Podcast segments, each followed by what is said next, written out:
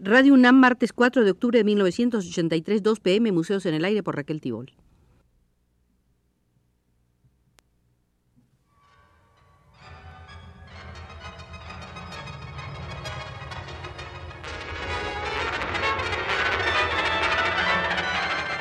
Museos en el Aire.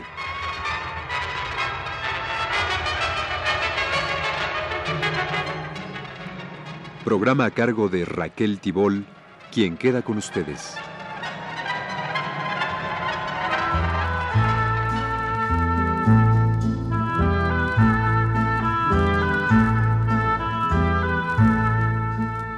El escritor argentino Roberto Arlt nació en el año 1900 y murió cuando contaba solo 42 años de edad.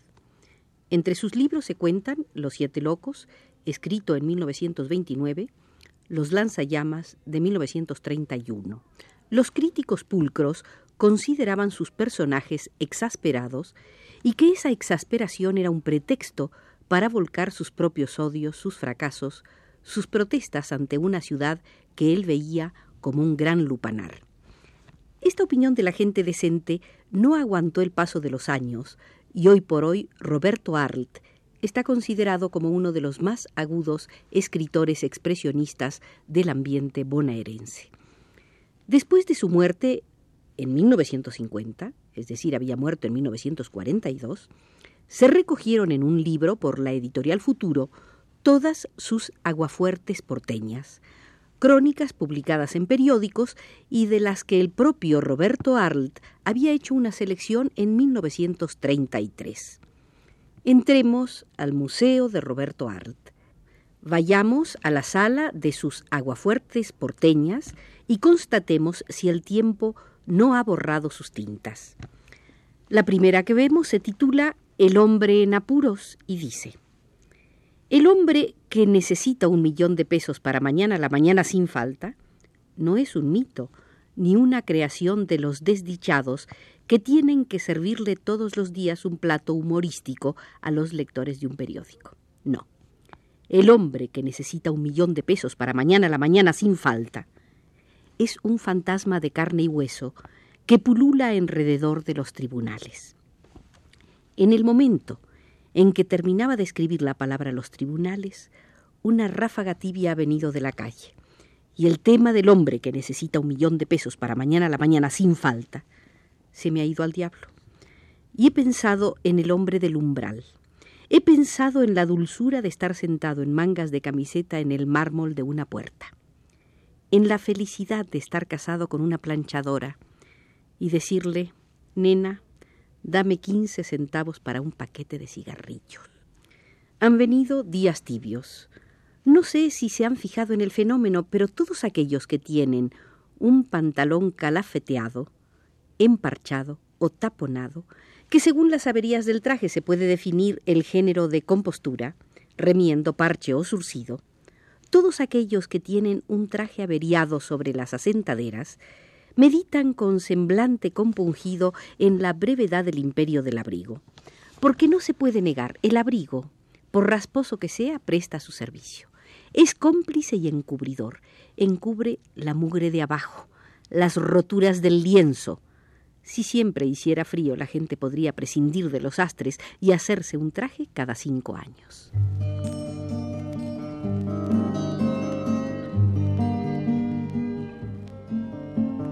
Cuando estoy triste, En cambio, con este vientecillo tibio pronóstico de próximos calores, los abrigos saltan, y no solo los abrigos quedan relegados en un rincón del ropero o del cuartucho, sino que también la haraganería que llevamos infiltrada entre los músculos se despereza y nos hace pensar que de no conseguir... Eh, ¿Quién pudiera conseguir un millón de pesos para mañana a la mañana sin falta? ¿Quién pudiera? o estar casado con una planchadora, porque todos los consortes de las planchadoras son haraganes declarados. El que más trabaja es aquel que hace diez años fue cartero. Luego lo exoneraron y no ha vuelto a trabajar. Deja que la mujer pare la olla con la cera y el fierro. Él es cesante. ¿Quién fuera cesante? Hace diez años que lo dejaron en la calle A todos los que quieran escuchar le cuenta la historia. Luego se sienta en el umbral de la puerta de calle y le mira las piernas a las muchachas que pasan. Pero con seriedad. Él no se mete con nadie. No trabajará, como dice la mujer, pero eso sí, él no se mete con nadie. Más de una ricachona quisiera tener un marido tan fiel.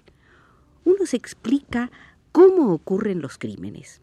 Una palabra apareja otra, la otra trae a cuentas una tercera, y cuando se acordaron uno de los actores del suceso está vía al panteón y el otro a los tribunales. Lo mismo ocurre en cuanto uno escribe. De una cosa se salta involuntariamente a la otra y así, cuando menos pensaba uno, se encuentra frente al tema de la fidelidad de los araganes. Porque es bien requete cierto, los hombres del umbral, los que no quieren saber nada con el trabajo, aquellos que son cesantes profesionales o que esperan la próxima presidencia de fulano como anteriormente se esperaba la presidencia de Sutano, son fieles a la donna. Puede estar segura la señora planchadora de que su hombre no le falta ni un chiquito así, y ella vive feliz. Él le es fiel. Cierto que no trabaja, cierto que se pasa el día sentado en el umbral, cierto que pudo haberse casado con Mengano que ahora es capataz en la aduana. Pero el destino de la vida no se puede cambiar. Y la planchadora piensa que si bien es cierto que todas estas cosas no se pueden pretender de un hombre constituido normalmente y de acuerdo a todas las leyes de la psiquiatría, en cambio, él le es fiel, rotundamente fiel.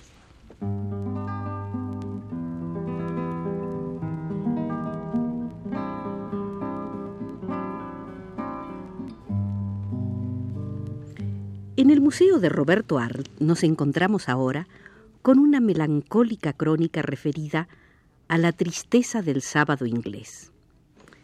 ¿Será acaso porque me paso vagabundeando toda la semana que el sábado y el domingo se me antojan los días más aburridos de la vida?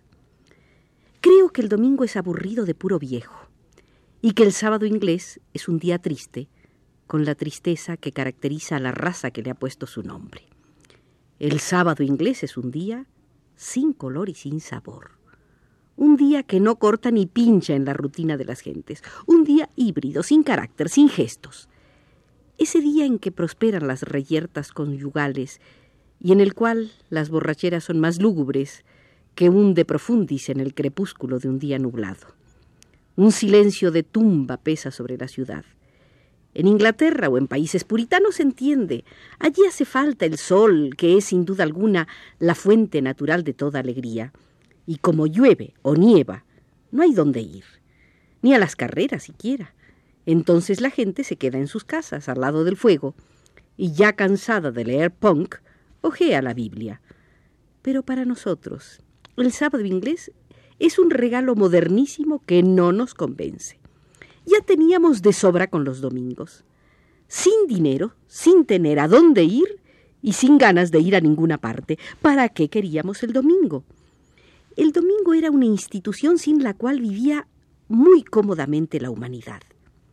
Tata Dios descansó en día domingo porque estaba cansado de haber hecho esta cosa tan complicada que se llama mundo. Pero ¿qué han hecho durante los seis días todos esos gandules que por ahí andan? Descansar el domingo. Además, nadie tenía derecho a imponernos un día más de holganza. ¿Quién lo pidió? ¿Para qué sirve? La humanidad tenía que aguantarse un día por semana sin hacer nada. Y la humanidad se aburría.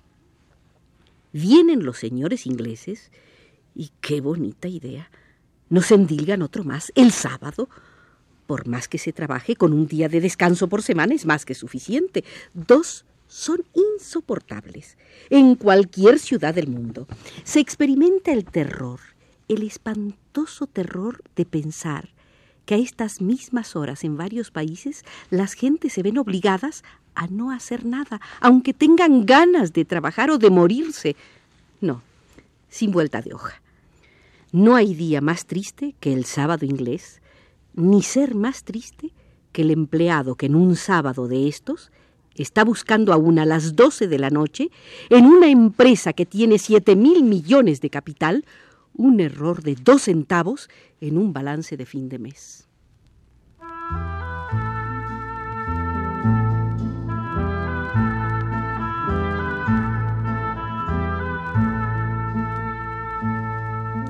En el ácido museo de Roberto Arlt, detengámonos un momento frente a el enfermo profesional. Sí, hay señores empleados que podrían poner en la tarjeta bajo su nombre esta leyenda. Enfermo profesional. No hay repartición de nuestro gobierno donde no prospere el enfermo profesional, el hombre que trabaja durante dos meses en el año y el resto se lo pasa en su casa. Y lo curioso es esto, que el enfermo profesional es el motivo de que exista el empleado activo, fatalmente activo, que realiza el trabajo propio y el del otro, con una compensación natural debida al mecanismo burocrático. Y decimos burocrático porque estos enfermos profesionales solo existen en las reparticiones nacionales. Las oficinas particulares ignoran en absoluto la vida de este ente metafísico que no termina de morirse a pesar de todos los pronósticos de los entendidos de la repartición nacional. Naturalmente el enfermo profesional jamás tiene 20 años ni ha pasado de los 30. Se mantiene en la línea equinoccial de la vagancia reglamentaria. Es un hombre joven, adecuado para el papel que representa sin exageración, pero con sabiduría. Generalmente es casado, porque los enfermos con esposa inspiran más confianza y las enfermedades con una media naranja ofrecen más garantías de autenticidad. Un hombre solo y enfermo no es tan respetable como un hombre enfermo y casado. Intervienen allí los factores psicológicos más distintos, las ideas crueles más divertidas, las compasiones más extrañas. Todos piensan en la futura viuda. Naturalmente, para adoptar la profesión de enfermo siendo empleado de una repartición pública, hay que contar con la ayuda del físico. El enfermo profesional no se hace sino que nace. Nace enfermo con una salud a toda prueba. Si el candidato a profesional es hábil, el día que visita al médico de su oficina, muchas horas antes se coloca un papel secante debajo de la axila, de modo que al colocarle el termómetro el médico comprueba este que tiene fiebre y como además el profesional confiesa que tose mucho y etcétera, etcétera, un mes de farsa basta para prepararse el futuro. ¿Y qué futuro? la enfermedad alternada con las licencias y las licencias con la enfermedad. Y el caso es el siguiente, que todos quedan contentos. Contentos los empleados por haberse librado de un compañero peligroso. Contento el jefe de ver que con la ausencia del enfermo el trabajo no se ha obstaculizado. Contento el ministro de no tener que jubilarlo al enfermo porque no alega que se enfermó en el desempeño de su trabajo contento el médico de tener un paciente tan sumiso y tan resignado, y contento el enfermo de no estar enfermo, sino de ser sencillamente uno de los tantísimos enfermos crónicos que en las oficinas nacionales hacen decir al conserje Pobre muchacho, ese no pasa de este año. Y el pobre muchacho se jubila, se jubila de empleado nacional. Se equivocaba, se equivocaba, se equivocaba. En el Museo Roberto Arlt hemos visitado hoy la sala de las aguafuertes porteñas, de donde nos retiramos con melancólica sonrisa, porque así nos lo indica José Gutiérrez desde los controles.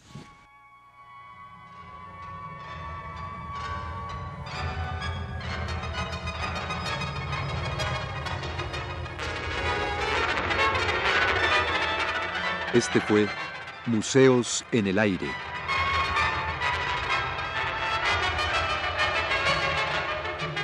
El programa de Raquel Tibol que se transmite todos los martes a las 14 horas.